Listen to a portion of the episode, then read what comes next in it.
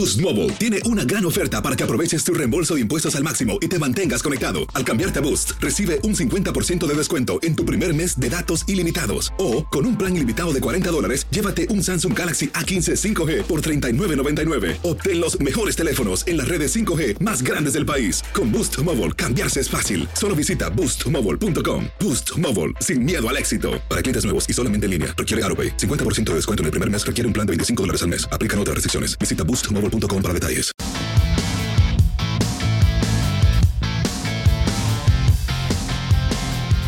Bienvenidos, esto es Amigos Podcast de TUDN. Henry, José Bicentenario y su servidor. Qué gusto de saludarlos.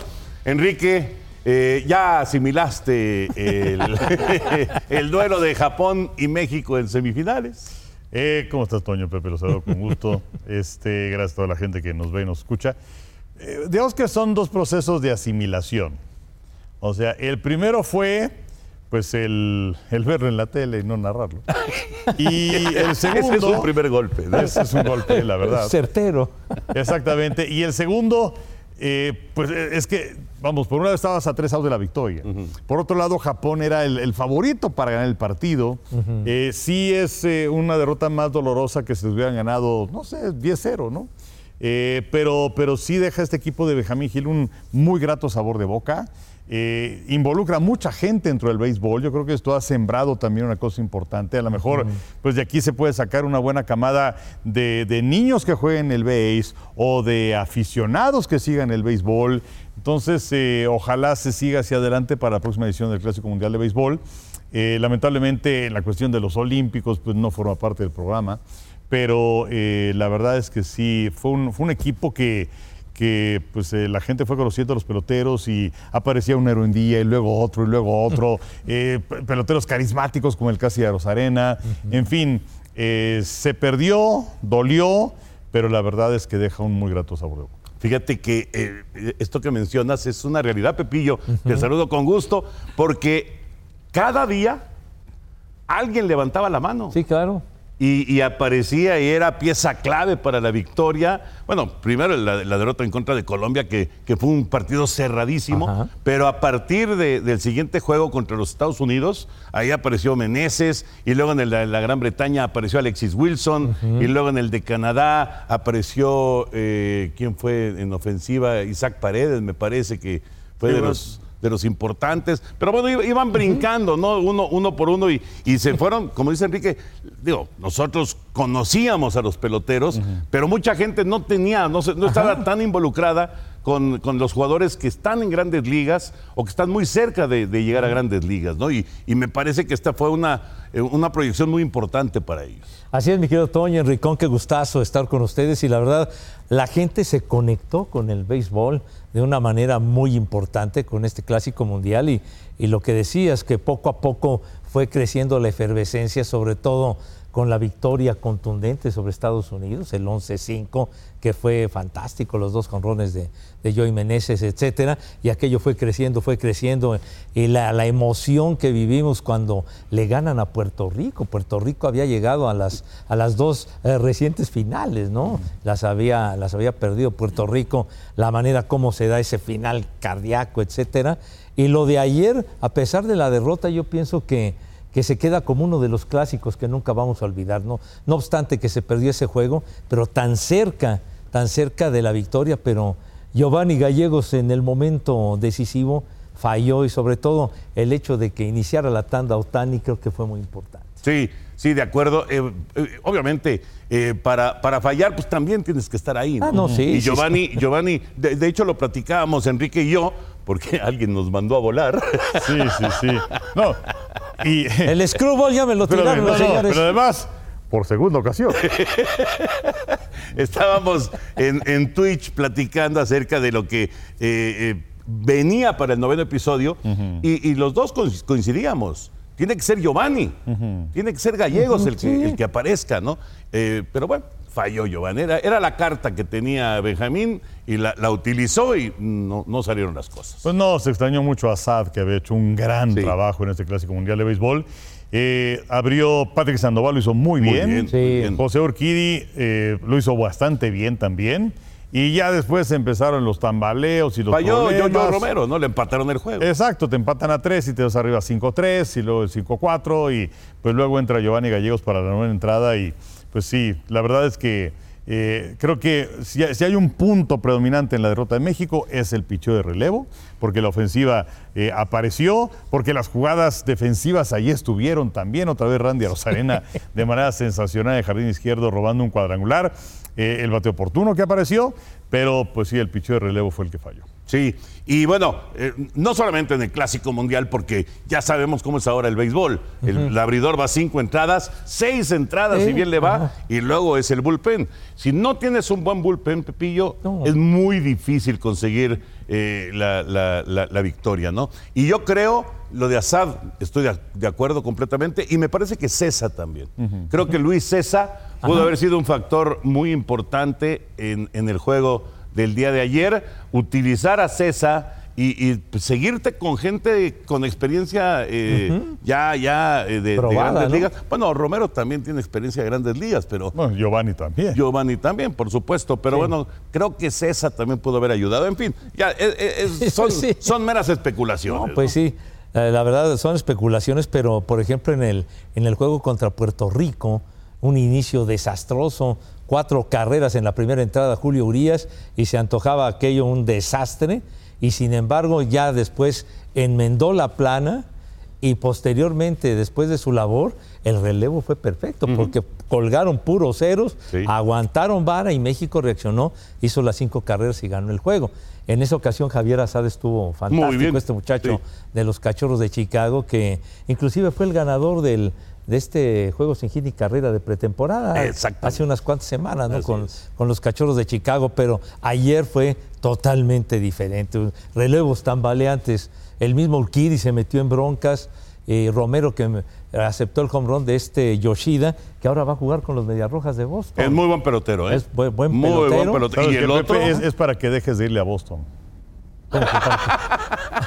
¿Qué pasó? ¿Qué pasó? Oye, vas a tener en tu equipo un cuate que le pegó a México. Pues sí, pero es que eh, pues ni hablar, pues así es, así es el juego, pero no voy a, no voy a, este, a declinar mi convicción de los medias rojas. mi- ¿De plano? Bueno, sí, bi- bien, bien dicen que es más fácil cambiar de pareja que de equipo, ¿verdad? Creo que sí. Sí, Pero bueno, ayer, bueno, Giovanni Gallegos también batalló en el juego contra Puerto Rico al final. Pero al final sacó el cero, Sacó ¿no? el cero. Pero ayer, ayer yo, yo siento, digo, era como decía la, la- la carta fuerte para, para cerrar el encuentro, pero yo siento que, que fue presa, presa también de nerviosismo, porque cerrar un juego de grandes ligas de temporada regular a cerrar un juego para una final de un clásico mundial, creo que la presión es, es diferente. Puede ser, puede ser. Eh, no quitarle mérito a Japón. No, hombre, O sea, los equipazo. japoneses, a- hablabas de este, de este muchacho que va a jugar con Boston. El que, Yoshida. el que gana el partido, ¿cómo se llama el que gana el partido? El del, del doblete. Este, Eh, Murakami. Murakami, ese cuate fue el campeón de la triple corona en Japón. Claro, Y claro. pegó 56 home runs y produjo 134 carreras. O sea, no es cualquier Sí, no, es un pelotero. peloterazo. O sea, no, no- no hay que quitarle mérito a, a Japón, es un equipazo. Sí, no, y además tienen ese, ese espíritu y ese corazón. Ajá. Eh, No se rinden. Exactamente. Eh, el problema también son las cosas como se van dando, porque cuando viene home run que empata el partido a tres, había ya dos outs en la pizarra. Sí. ¿no? O sea, lamentablemente no se pudo cerrar el partido y luego tenías ventaja de dos carreras, te hacen una en la octava y luego pues ya viene la voltereta en la novena entrada, donde de hecho pues viene eh, iniciando la tanda Otani con un doblete, luego la base por bolas y luego el doblete de Murakami, se acabó la historia. Eh, pero bueno, pues a ver, eh, ojalá lo que se sembró en este momento se pueda cosechar un poco más adelante para la próxima edición del Clásico Mundial de Béisbol. Eh, México es una potencia, eso es indiscutible, pero eh, ahora se ha dado un paso hacia adelante y ojalá México siga ahí dentro de los primeros cuatro, ¿no? Eh, un, un aspecto bien interesante que se presentó, y ya independientemente del, del resultado, de, de quedar en semifinales, etcétera, etcétera, la reacción de los muchachos, Sí. hablando acerca de lo que sintieron eh, defendiendo los colores de México, ¿no? Y, y, vamos, siempre es importante y además ganan mucha lana eh, con sus equipos de grandes ligas o, o los que están en camino a, pues ahí están peleando, los poquitos que son de Liga Mexicana, pues ahí están también con sus equipos. pero eh, jugar para México es algo, lo decía Luis Urias, esta es una experiencia eh, grandiosa, es una experiencia muy distinta a la que tiene jugando con los cerveceros de Milwaukee, ¿no? Y me parece, Luis César también es un comentario similar, Randy Rosarena, o sea, sí, sí, me parece que, porque no, lo, no, no, es como en el fútbol, que hay partidos constantemente de la selección mexicana. En el caso del, del béisbol, pues muy de vez en cuando se ponen el uniforme de México. Sí, pues es que la verdad, el entorno es totalmente distinto, ¿no? La, la efervescencia que se vivió, la gente cómo cómo estaba sintiendo el juego en la tribuna. Era algo realmente contagioso. Y en, la caseta. Sí, sí, yo los veía y salían, y un batazo y un jorrón, y salían con el sombrero de charro y se lo ponían. En fin, o sea, realmente el clásico cautivó al equipo mexicano y cautivó a los demás equipos. porque también. llegaban a la caseta y celebraban y se abrazaban, etcétera. Como que se sentía algo muy distinto a lo que es la cotidianeidad de los de los encuentros de normales, pues, ¿no? De campaña regular. Sí, sí, sí, de acuerdo. Pero, eh, vamos, sabemos que no va a haber más actividad de este tipo en tres o cuatro años. Vamos a ver Si, lo, si, lo, establecen en tres o lo establecen en cuatro años el, el Clásico Mundial. Pero qué bueno que lo pudieron disfrutar de esa manera los peloteros mexicanos, porque así me parece que cuando venga una nueva experiencia, todos van a querer ir. Porque acá como que eh, en las ediciones anteriores de, los clásicos mundiales, como que había ahí un poquito de duda, voy, no voy, mejor me quedo en el campo de entrenamiento, estoy buscando un lugar en el equipo, etcétera, etcétera. Y ahora me parece que es así como que algo que, que se le va a antojar a todos los peloteros. Fíjate, Alejandro Kirk, por ejemplo, ha haber dicho, caray, qué experiencia me perdí, ¿no? Sí, cómo se me ocurrió tener un bebé en estas etapas del año. Pues sí. Pero bueno, pues así fue. Este, y bueno, es un gran catcher, desde luego, y gran bateador. Pero eh, yo creo que este se, se, contagió en las demás novenas. Lo platicamos la semana pasada, creo que tuvo mucho que ver sí, la cercanía del Mundial de Fútbol para que los eh, peloteros quisieran estar con sus equipos. Eh, fue un éxito rotundo en cuanto a ratings de televisión, en cuanto a asistencias en los parques. Em, y, bueno, pues lamentablemente hay lesiones. Lo de Edwin Díaz, el cerrador de los Mets, que bueno, no fue ni siquiera jugando, fue celebrando que se lastimó. Qué, eh, cosa más terrible. Sí, sí, el caso de Altuve, que bueno, pues se fractura el pulgar y entonces va a estar fuera varias semanas. Y, por ahí aparecen algunos, es que cómo hacen esto, ¿no? Pero bueno, entonces también que quiten los, los partidos de pretemporada. O sea, estás expuesto en cualquier momento. Es el mismo riesgo. Claro. Y, yo creo que esto le hace muy bien al béisbol. Y lo debe ver de esta forma la gente de Grandes Ligas. Yo creo, digo, ya si no entendieron con esta, o sea, de, verdad, es, es una oportunidad. Híjole, es, una mina de oro para grandes ligas, ¿eh? Sí, claro. Para grandes ligas, que es el que organiza esto, Pepillo. Un exitazo. Exitazo. Exitazo. Eh, ni siquiera, em, vamos, el, tampoco se calificó la siguiente ronda, pero ni siquiera cuando tuvimos el Clásico Mundial en, México, en Guadalajara, tuvo el éxito que tuvo este, este evento, ¿no? Definitivamente. Aquí eran llenazos espectaculares en cada juego, en cada sesión. Entonces, creo que esto va todavía a causar una, una mayor expectación cuando venga el siguiente. Yo creo que sí. Yo creo que sí. Bueno, eh, para cerrar el tema del béisbol, eh, ya digamos los peloteros regresan a, sus eh, respectivos equipos, preparándose para el arranque de la campaña. Y lo de Sergio Romo, que firma con San Francisco, pero nada más para despedirse. El famoso Mechón, que viviera sus mejores épocas justamente con los gigantes de San Francisco. Bueno, pues fue ganador de, anillo de Serie Mundial tres veces. Sí, y, luego ya anduvo por ahí de un equipo a otro, en fin, pero pues era eh, entre preparador y entre cerrador con los clientes de San Francisco. Eh, alguna vez quise entrevistarlo y me mandó a volar. Pero, eh, pues ese... ¿Por qué, Henry? A ver, pues cuenta la anécdota. lo que pasa es que fui a, campo de entrenamiento de varios equipos de grandes ligas a Arizona. Ajá. Y entonces, este, pues la idea era platicar con los peloteros mexicanos o de ascendencia mexicana, como es el caso de Sergio Romo. Y entonces ya, ya lo vi y este y eh, eh, él estaba haciendo algunas rutinas, en fin. Oye, ¿te pueden entrevistar? No, sí, espérame tantito, no sé qué tanto. Y mientras, pues entrevisté a Ángel Pagán, no mexicano, pero bueno, Ángel Pagán se portó, bueno, buenísima onda, en fin. Y luego ya, y Romo, y Romo, y Romo. Pues ya fue el cabrón. Pero bueno, este, en fin, y, y pues nada más hacer estancias de, de- de un día en, ca- en cada lugar, ¿no? Que, que bueno, es padrísimo cubrir los campos de entrenamiento porque están muy cerquita uno de otro y luego hay equipos que comparten parque y, y además es, es muy divertido. eh, cuando vas a Florida, a Bradenton, Sarasota, me tocó ir todavía a Vero Beach con los Dodgers, que bueno, era su campo de entrenamiento Sí. típico durante años y años, que luego ya, ya lo cambiaron. Pero bueno, ahí en Florida, pues eh, hay mucha gente que va a retirarse, ¿no? Entonces, eh, ahí, ahí veías ya varias cabecitas blancas en la tribuna. Pero muchas, sí. claro. Exactamente, pero, pero además el partido está en desarrollo y luego ves a algunos de los jugadores que están corriendo ahí en los jardines. O sea, es un ambiente muy buena onda, muy padre. Y, y, este, y agarras el coche y te vas a, a otra ciudad que está a 30 minutos y ahí está otro equipo. Eh, la verdad, muy padre, ¿no? Sí. Pero Romo me, me mandó al caramba. Pero regresando al tema En principal. conclusión. No, no, bueno, es, es Sergio Romo, muy, muy buen relevista. Sí, muy Varios equipos, inclusive jugó con los Dodgers, con, ah, fue parte de Tampa, de Kevin Cash en, esa, en, en ese sistema, ¿no? Llegó hasta abrir un, Abrir. un juego Sí, sí, sí. Con, con Kevin Cash ahí en Tampa. Estuvo en el Clásico Mundial de Béisbol El, claro, clásico, pues no, bueno, por supuesto. Y, y sí recuerdo el, eh, cuando fuimos a la, a la Serie Mundial aquella de, de Detroit, cuando San Francisco los barre en cuatro juegos, él salvó, él salvó tres de los cuatro En ese momento, como dice Enrique, Sí. en ese momento era el cerrador del equipo. Era el mero mero, hace Sí. 11 años, que fue cuando el Kung Fu Panda estuvo brutal, el, Sí. el día de los tres conrones, etc. De los mejores sliders en, en su momento en las grandes ligas, el de, el de Sergio. Sergio. Nunca de gran velocidad, pero el slider era Muy efectivo. muy efectivo.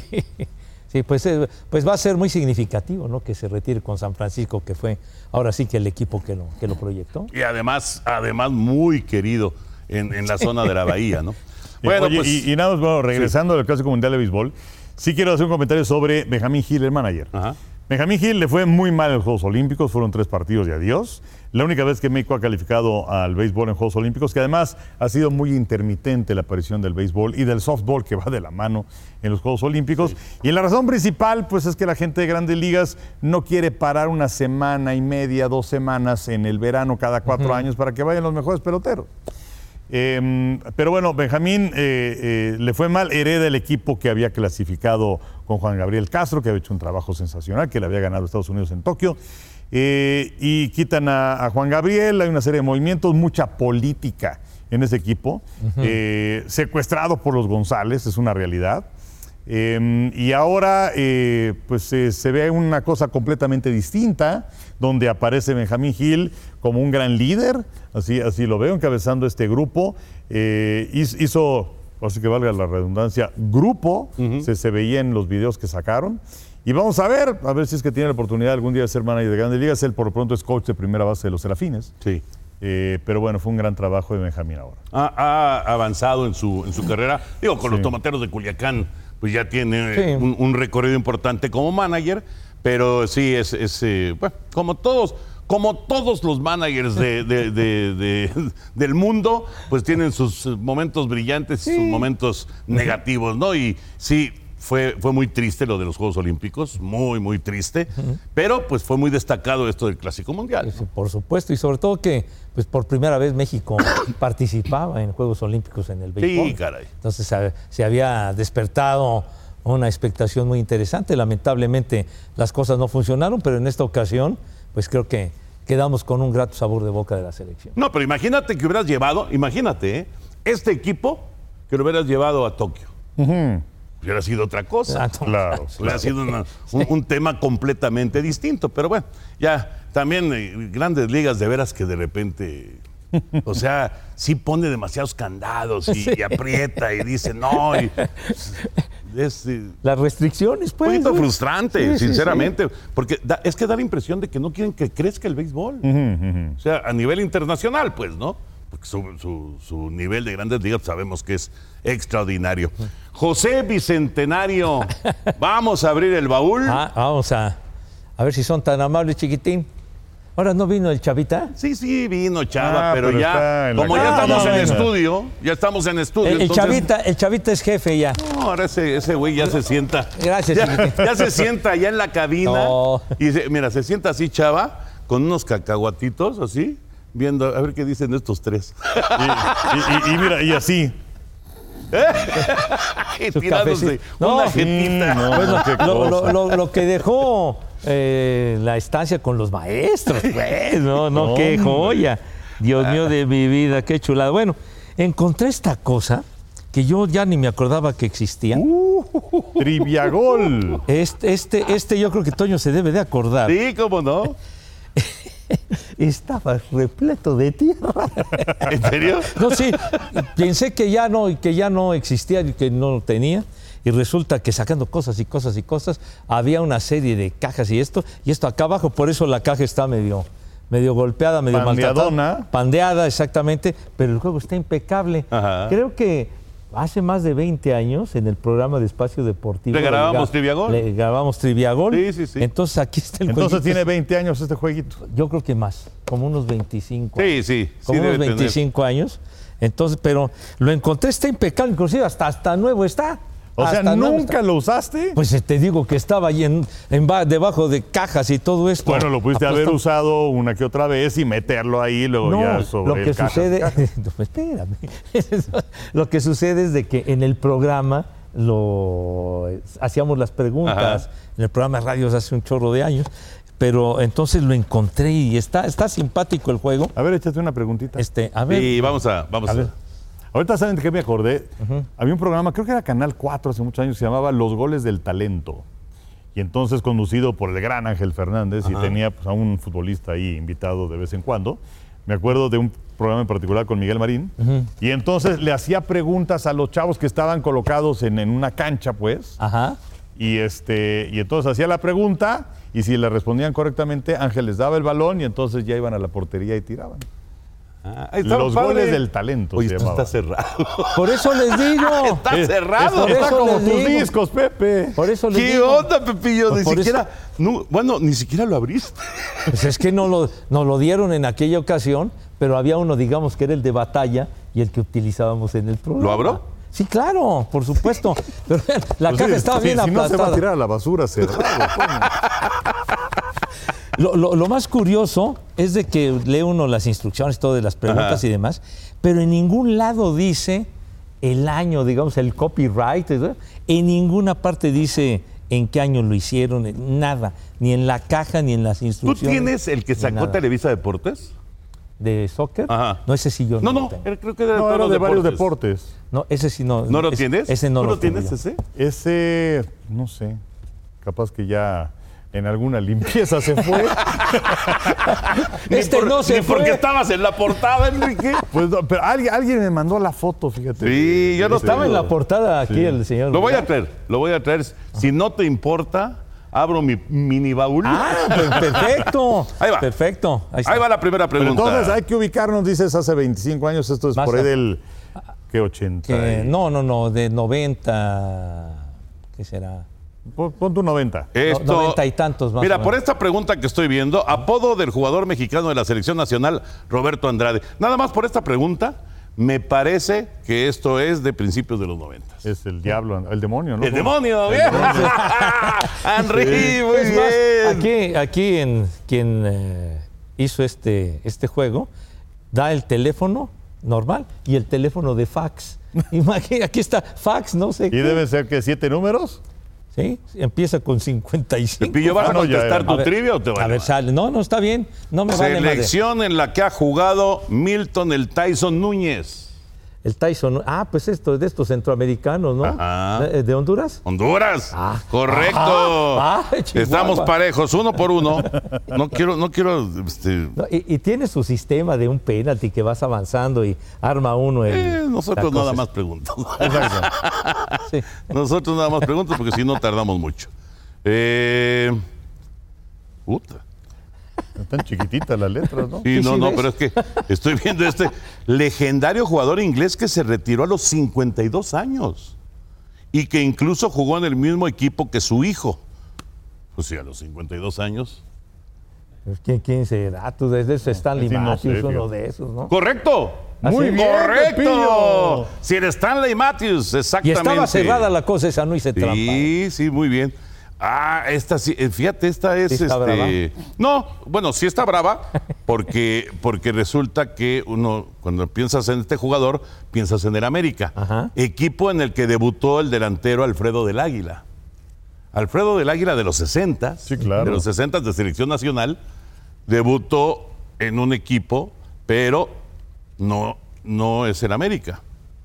Él debutó en el. Toluca. No. ¿No? mm, mm. Entonces, ¿en cuál? tú? Más, más para atrás, Alfredo. Yo lo recuerdo en el Toluca y después se fue al América de los años 60. Pero su debut, América Zacatepec o Necaxa.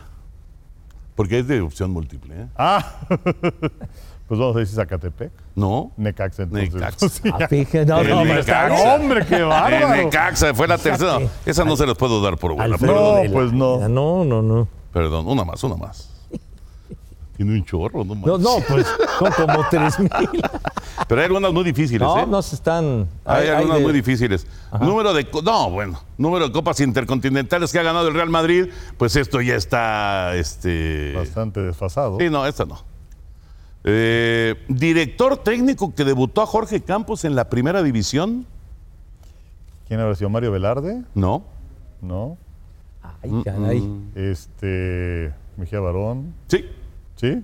Correcto, ya se emparejó. Dos a dos. Vamos, dos a dos.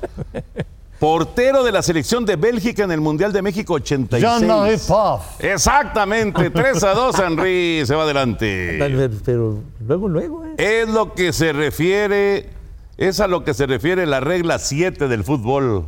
No, pues pregúntenle al perro. Perro, Sabrá Dios, mijo. la duración del partido. Ah, La duración del partido. Otra. Otra. a ver. ¿Vamos qué? ¿3-2? 3-2, Henry. Bueno, el primero que llegue a 5 es mucho. o está- No, está bien, a 5, está Ok. perfecto. Dice, eh, año, no, no manches. Año en que llega Chevchenko al Milán. No, pues Dios. Es- Llegó en el 99, por si, por si tenían la duda. Eh, único equipo que ha hecho campeón Ricardo Antonio Lavolpe como técnico. No, pues. Atlante, chiquitín. Ya sabías tú también, ¿verdad? Sí, Sí, sí, pues sí. Bueno, entonces, Sí, porque además 4-3. dejó ahí el, el Toluca a punto Sí. y ¿no? llegó Alberto María Alberto, Jorge. Alberto Jorge, exacto, exactamente. Eh, 4-3. Año en el que Hugo Sánchez recibe el apodo de Niño de Oro. Uy, 76, No. 75. Sí. Sí, porque fue previo a los Juegos Olímpicos de Montreal.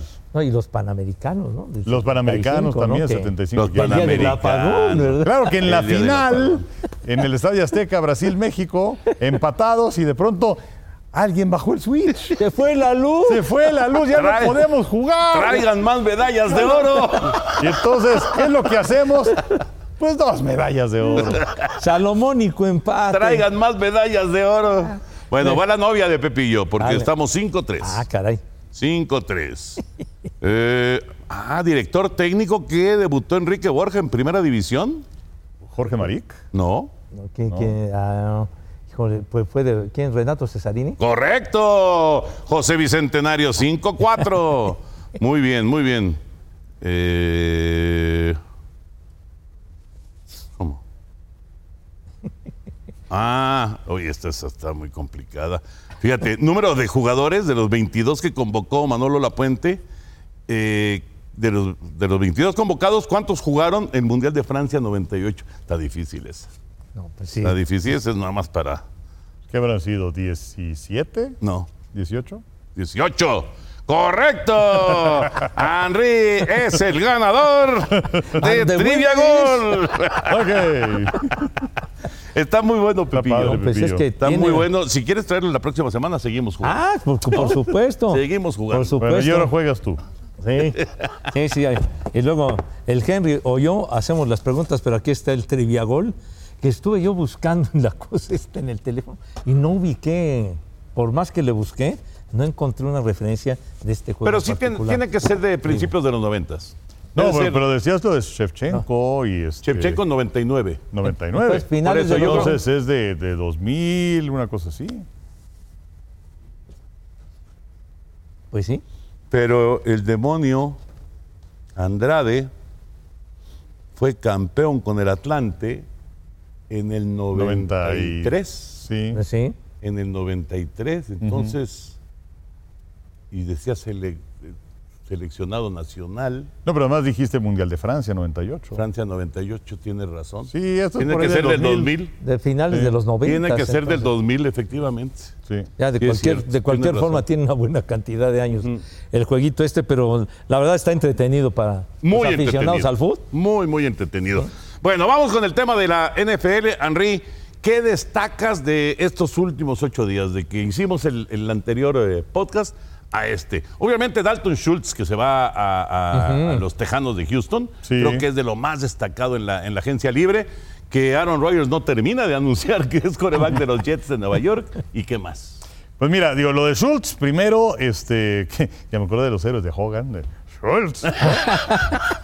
Este, lástima que hace mil años que no repiten esa serie, pero era extraordinaria. Buenísima, Bueno. buenísima. Eh, haciendo burla de los nazis de la Segunda Guerra Mundial. Buenísimo. Un campo de concentración de prisioneros de guerra.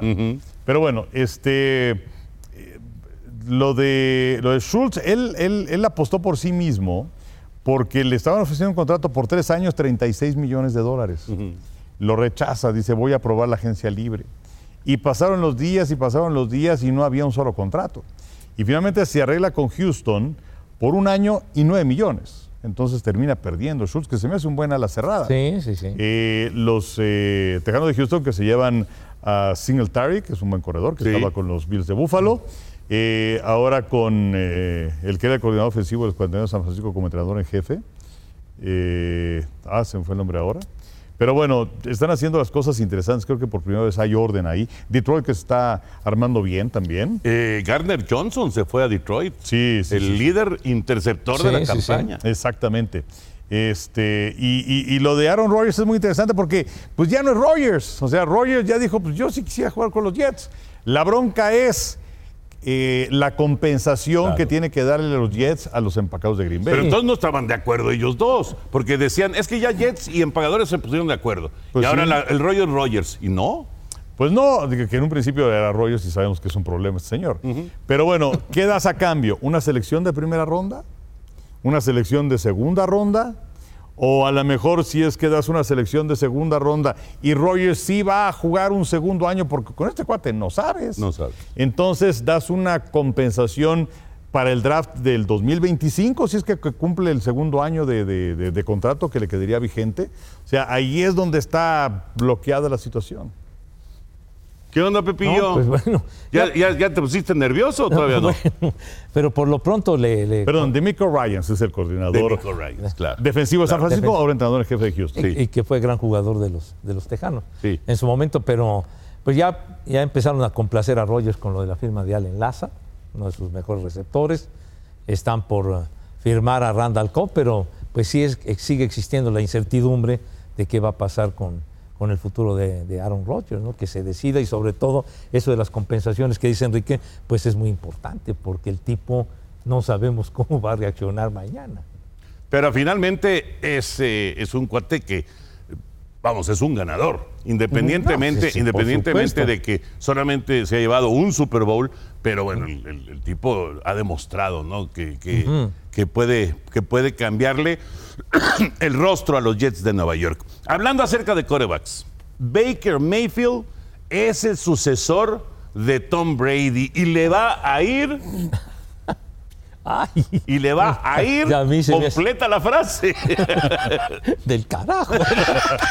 No, yo no quería que completaran la frase así, ¿eh? pero No, bueno, es que la, la verdad, los bucaneros de Tampa, quién sabe cuál va a ser su futuro la próxima temporada con la salida de Brady y además la serie de, de bajas que ha sufrido este equipo desde la campaña anterior y ahora lo, lo que se ha desprendido para, para la siguiente. Yo siento que va a batallar mucho Tampa. ¿Tú cómo ves, Enrique? Mal, o sea, esta es una división que, que va a ser más complicada que en años anteriores. Eh, Atlanta debe ser mejor, Nueva Orleans debe ser mejor. eh, y bueno, además ya le dieron las gracias a Lena Fournette, le dieron las gracias a Cameron Braid, eh, otro hombre de línea ya se fue. Entonces es un equipo que está en plena reconstrucción. Sí. Entonces, pues a ver. O desarmado, más bien. Pues sí, o- y, y bueno, volver a, a armar un equipo, ¿no? Sí. Eh, entonces, eh, creo que no le va a pasar bien Baker Mayfield, que, bueno, firma contrato por un año, ocho y medio millones de dólares, y pues está apostando por sí mismo para, si tiene una buena temporada, a lo mejor de un salto de equipo. Pero eh, si no está rodeado de talento, está muy complicado. Muy ¿no? difícil. Muy, muy, difícil. y, de, y de hecho, por eso también Brady ni siquiera la pensó de quedarse ahí, ¿no? O sea, ese equipo No. estaba ya, ya en, en- en- en plena, en plena caída, eh, evidente. Eh, vamos a ver a, a Mayfield cómo le va. No, no va a ser nada fácil, ¿eh? Nada, nada fácil. Y O.J. Howard es el nuevo ala cerrada de los Raiders. Ese es un buen jugador. Inclusive llegó a ser una primera selección de Tampa, Tampa, de Tampa. hace algunos años. 2017. Creo que menospreciado, pero es un buen jugador este O.J. Howard. Que además Andaba llega en lugar de. Waller, Exacto. que se fue a los gigantes de Nueva York. Ajá, necesitaban una ala cerrada. Sí. Sí, sí, sí. Le surgía una ala cerrada. Eh, Oye. ¿Quién queda en la agencia libre? Mm. Bueno, eh, Beckham, evidentemente. CEO del Beckham Jr., que se mencionaba que eh, había varios equipos interesados, uno de los vaqueros de Dallas, pero sí es que ya contrataron a Brandon Cooks, que pues va a ser un buen complemento para CeeDee Lamb. A Dallas le hacía falta tener otro receptor importante. Eh, y pues la verdad es que muchos nombres ya, ya no quedan. Bobby Wagner, ahí está. Sí, sí, sí, sí, el linebacker que, bueno, lo dejaron en libertad los carneros. Este, pero hay, hay un dato interesante con Isaac Alarcón, este muchacho del TEC de Monterrey, que se va con los vaqueros de Dallas en este programa internacional en donde año con año la NFL eh, toma a cuatro chicos y lo, tienen una división también año con año y sortean a los jugadores. En el caso de Alarcón le tocó ser sorteado eh, ir a los vaqueros de Dallas, pero estuvo tres años en este plan internacional eh, y no te podían cortar. O sea, si no hacías el equipo grande, estabas en el equipo de práctica. Eh, ya se pasaron estos tres años. Pero eh, algo muy interesante que estaba leyendo de Alarcón es que lo van a convertir en liniero defensivo. Ah. Entonces ahí habría posibilidades, o sea, sí por un lado dices, no man, se tardaron tres años en darse cuenta, ¿no? Pero eh, lo pasan de línea ofensiva, que lo vimos el año pasado en varios juegos de pretemporada. Sí. Eh, la verdad es que en lo que vimos no le fue muy bien. Sobre todo en un juego le fue Sobre todo en, un, Sí. en un partido le fue mal. Inclusive lo sacaron a series y luego lo regresaron Sí. y ya mejoró. Eh, pero entonces ahora ya lo pasaron a la línea defensiva. Y parece que le ven cosas interesantes. Ojalá y con esta modificación logre hacer el equipo grande de los vaqueros, porque insisto, ya no tiene esa protección ¿no? de los tres años. Claro. Eh, ¿Y Gutiérrez? Alfredo Gutiérrez, ya igual está en la misma situación o todavía? No, a él todavía le queda tiempo. Un año más, ¿no? Sí. Un año más ahí en, en San Francisco. Así es, así Y, es. y bueno, lo que finalmente se concretó en la semana, que dejaron libre a, a Ezequiel Elliott, finalmente. Sí, ¿no? sí, tienes razón, no lo habíamos platicado. Sí, digo, tienes pues- toda la razón. Se veía venir. Sí, claro. ¿no? Sí, Se sí. veía venir. Y la gran Sí. pregunta es, digo, se veía venir y entonces no nos sorprende. Pero la gran pregunta es, ¿y a dónde va a jugar Elliot? Exactamente. La próxima temporada, ¿dónde va a jugar? Pues mira, podría estar con los vaqueros otra vez. Obviamente, pues este aparece el serrucho cortando el dinero. Eh, y, y es que, o sea, Jerry Jones. Ay, Jerry Jones. O sea, no tenía por qué haberle dado ese segundo contrato a Sí. Ezequiel Elliott. Eh, y entonces, bueno, eso apretó las finanzas también de los vaqueros de Dallas. Y bueno, aparece Tony Pollard que, que te cobraba muchísimo menos. Eh, y bueno, también, ay, Jerry Jones, o sea, se tardó dos años en darle el contrato a Dak Prescott y por eso es que también le salió mucho más caro.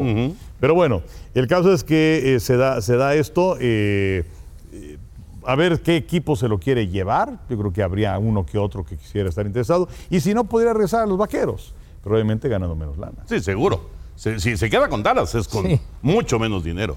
Esa es una realidad. Bueno, pues así las cosas en, el, eh, en la NFL. Oye, y hay otra cosa de la NFL que eh, los comandantes de Washington pues, están a la venta.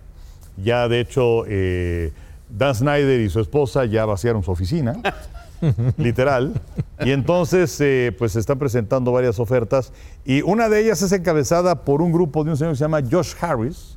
Y ahí dentro de los inversionistas está Magic Johnson. Otra vez Magic Johnson. Exacto. Que Magic Johnson tiene un dineral, o sea, Sí, bueno, ha hecho claro. muy buenos negocios con el paso del tiempo.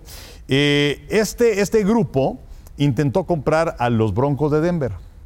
Sin embargo, bueno, pues este, se les adelantó la familia que son los dueños de Walmart y pagaron 4.250 millones de dólares. Pero eh, pues eh, aparecen ellos como los, eh, uno de cuatro grupos que estarían interesados en adquirir a los comandantes de Washington. Este señor George Harris es dueño de los 76 de Filadelfia de la NBA, es dueño de los New Jersey Devils de la NHL y según la revista Forbes tiene 5.600 millones de dólares Wow. en su cartera. Entonces, eh, podrían comprar a los comandantes, yo creo que podría ser por ahí de 5.500, 6.000 millones de dólares. ¿Usted va a utilizar todo su capital? No, bueno, pues ahí está Maggie Johnson y todos los demás, ¿no? Pero bueno, es un grupo de inversionistas encabezados por este señor. Es como con los Dodgers, que eh, Maggie Johnson pues, es uno de los rostros visibles, pero no es el de, la, de la, la- la parte fuerte de la lana, ¿no? No, pero digamos que es como el, el- el- el que utilizas de relaciones públicas. ¿no? Exactamente. Aunque sí exacto. tiene su billetote. El estandarte, Sí, pues, ¿no? Sí, sí, sí. Pero no le va a dar tiempo de ir a ver a los Dodgers y luego irse hasta Washington.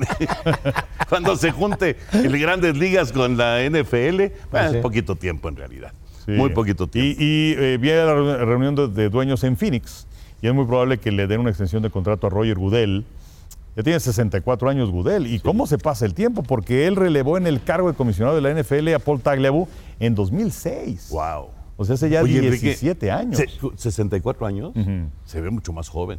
Sí, La verdad, se ve muy bien. el tercer amigo. Sí, sí, sí. Le quiere quitar la chamba aquí a Sí, Pepillo. ya me quiso dar vajilla el caballero, qué gacho, ¿no? Sí, no. ¿Y cuántos años serían? Pues eh, aparentemente sería tres años más. Tres años. Eh, en- es la- sería también la tercera extensión de su contrato. Para la anterior, Jerry Jones no la llevaba muy bien con él y era los que estaban empujando porque se fuera. Pero la verdad es que ha crecido el negocio de una forma Ha impresionante. hecho un gran trabajo. Eh, ¿Qui- ¿Quién puede dudarlo? Simplemente el, el contrato de televisión que firmaron con CBS, Fox, NBC. eh, Y Amazon. eh, bueno, Amazon, digamos que lo ponemos un poco aparte. eh, y bueno, también con ESPN. O sea, son por 10 años 100 mil millones de dólares. 100 mil millones de dólares por 10 O sea, ¿a años. cuántos, ¿a cuántos comandantes de Washington compramos con eso? No, bueno, todos los que quieras. Y luego viene el contrato también con Amazon para los jueves por la noche. Y luego viene también, antes era el famoso Sunday Ticket a través de, Diver- de DirecTV. Ajá. Bueno, ya DirecTV ya adiós. Y entonces ahora aparece YouTube. O como diría alguna vez un, un compañero editor aquí me dijo que, que si sacábamos una imagen de YouTube. Pero bueno, este, con, con YouTube. Y, y además lo que ha sido el crecimiento de las franquicias de la NFL. Sí, es una locura. O sea, el, el último equipo que se vendió antes de que llegara Goodell fueron los vikingos de Minnesota, 2006. Se vendieron en 600 millones de dólares. Y ahora, pues eh, tenía el dato de los Broncos, ¿no? 4.250 millones. Y, y- y dices de Washington que será como Se va a ir 5 mil para mucho millones, más, ¿no? mucho es, una, más. es una locura. Es una locura. Y, y la verdad, puede ser abuchado en el draft y abuchado en el, en el- en el, este, Super Bowl, o lo que ustedes me digan, pero Goodell tiene felices a los dueños de los equipos y ha hecho muy buen trabajo. Esa es la realidad. Ya nos vamos, ya nos vamos porque eh, José Bicentenario tiene radio y luego se pone. Ah, ¿no? me, me pongo un poquito inquieto. pones inquieto, Me mira. altero. Sí. ya ¿Cuánto, tiene. cuánto llevamos? Llevamos 40, y- 42 minutos. Hoy estamos. Hoy está leve la cosa. Sí, hoy estamos bastante decentes. bastante decentes. Pero antes de despedirnos, Henry y Pepillo, eh, fue muy dolorosa la derrota mexicana en contra de la selección de Japón. Si yo les digo una derrota de esas que calaron y que sigo teniendo en la cabeza de una representación mexicana o de un deportista mexicano, inmediatamente se acuerdan de... Yo me acuerdo de dos. Una la viví ahí, en el, en el campo, y era en los Juegos Olímpicos de Sydney, eh, atletismo, con Alejandro Cárdenas. Alejandro Cárdenas que eh, fue Sydney o fue Atlanta.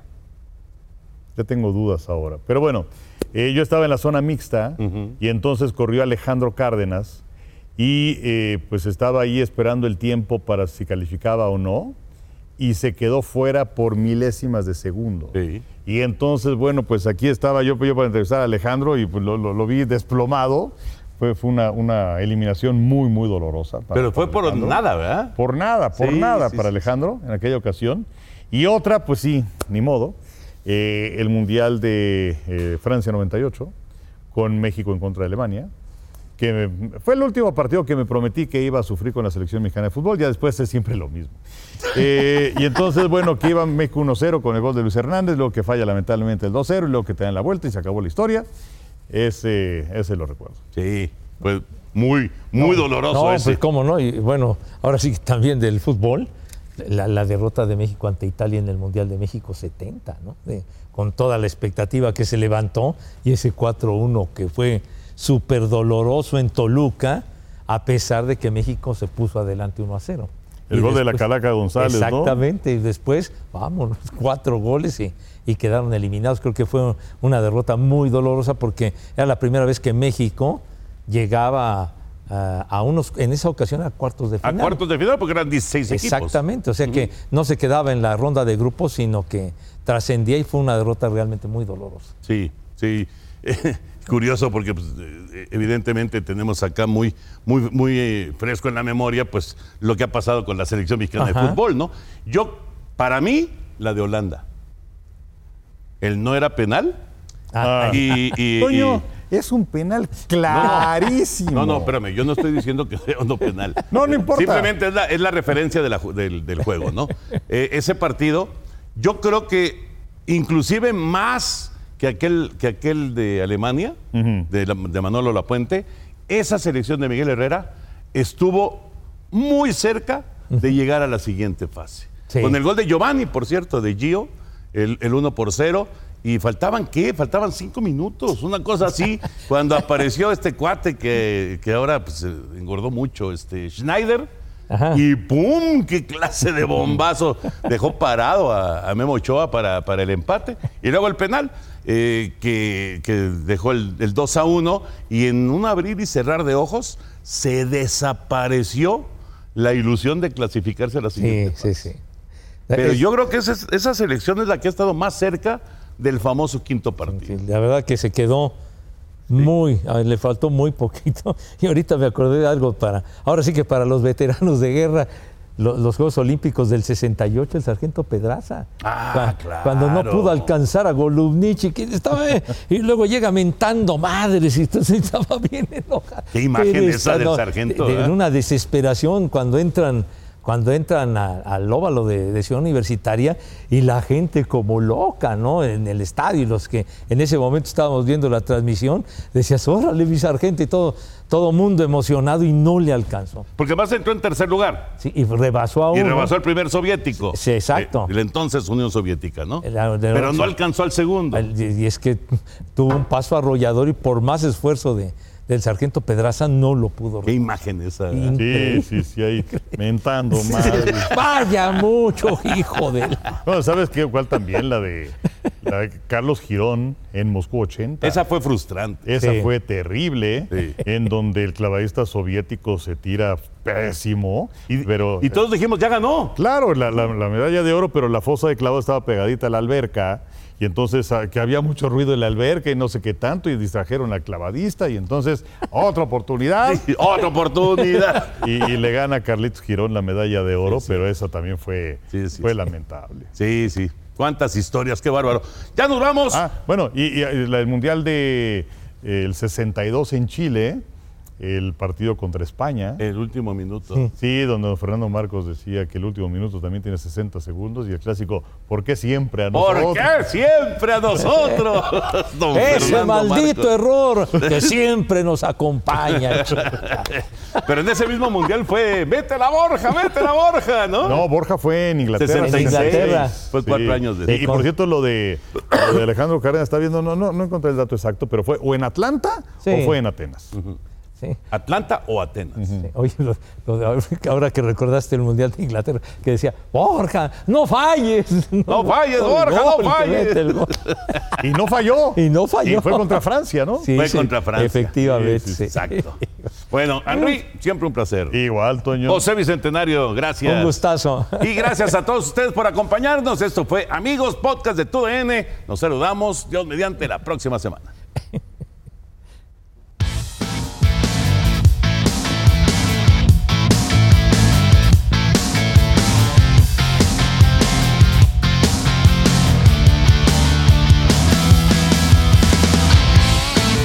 Boost Mobile tiene una gran oferta para que aproveches tu reembolso de impuestos al máximo y te mantengas conectado. Al cambiarte a Boost, recibe un 50% de descuento en tu primer mes de datos ilimitados. O, con un plan ilimitado de 40 dólares, llévate un Samsung Galaxy A15 5G por $39.99. Obtén los mejores teléfonos en las redes 5G más grandes del país. Con Boost Mobile, cambiarse es fácil. Solo visita boostmobile.com. Boost Mobile, sin miedo al éxito. Para clientes nuevos y solamente en línea, requiere AroPay. 50% de descuento en el primer mes requiere un plan de 25 dólares al mes. Aplican otras restricciones. Visita boostmobile.com para detalles.